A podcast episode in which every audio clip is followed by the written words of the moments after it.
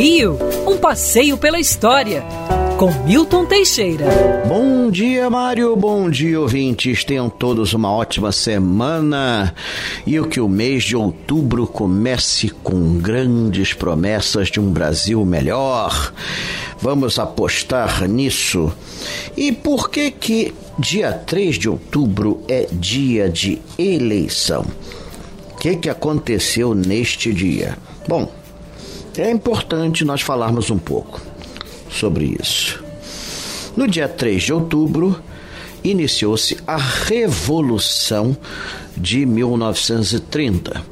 Revolução essa iniciada principalmente por um grupo gaúcho, chefiado pelo então governador do Rio Grande do Sul, Getúlio Dornelles Vargas. Getúlio é, havia aparecido no cenário nacional alguns anos antes, quando foi nomeado ministro da Fazenda pelo presidente Washington Luiz, renunciou ao cargo para ser governador do Rio Grande do Sul. Em 1930 houve um impasse entre São Paulo e Minas Gerais. É, o presidente da República que representava São Paulo deveria indicar um candidato mineiro para sucedê-lo. Isso não ocorreu. Ele indicou um paulista, o governador de São Paulo, Júlio Prestes, e criou uma crise com o estado de Minas Gerais. As coisas até ameaçaram de uma guerra civil, quando então Getúlio aparece como candidato da conciliação pela Aliança Liberal. A Aliança Liberal propunha uma reforma não só no sistema eleitoral, mas em toda a sociedade brasileira. Porém, Getúlio não era muito diferente dos seus adversários. A eleição de 1930 foi fraudadíssima. Getúlio perdeu feio e a tendência era aceitar esse resultado. É, entretanto, o vice de Getúlio, João Pessoa, foi assassinado no Recife. Getúlio transformou esse crime, que foi um, um caso passional, num crime político e galvanizou a massa da oposição. No dia 3 de outubro ocorreu a Revolução de 30, que dura aproximadamente um mês. Ela literalmente termina quando, no dia 3 de novembro, Getúlio toma posse como presidente da República e inicia o seu projeto de modernização do Brasil. A partir dessa data, depois de 1945, os presidentes passavam, ah, passaram a ser eleitos nessa data.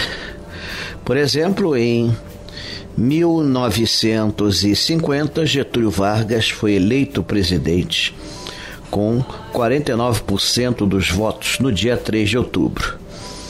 É, Nessa mesma data, em 1953, Getúlio aproveita a data histórica para a criação da Petrobras.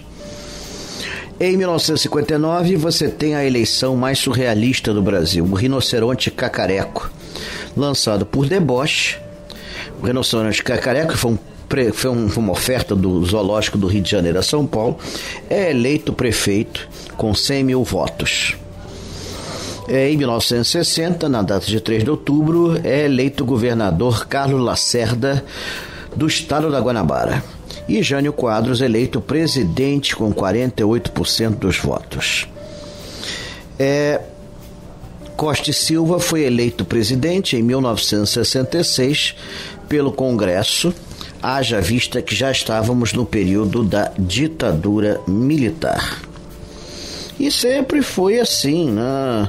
É, em 1974, é, você tem a famosa eleição que a oposição não participa, a Arena vence, a Arena, o partido do, da ditadura, vence em 20 estados, que era onde podia se ter eleição.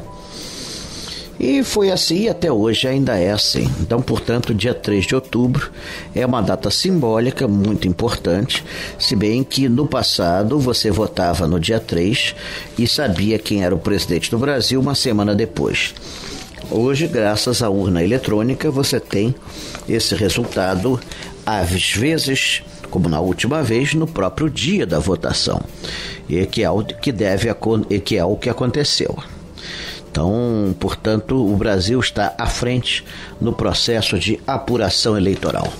E toda força ao novo líder da, da nação brasileira. Queremos um Brasil melhor, não importa a cor que ele tenha. Quer ouvir essa coluna novamente? É só procurar nas plataformas de streaming de áudio. Conheça mais dos podcasts da Band News FM Rio.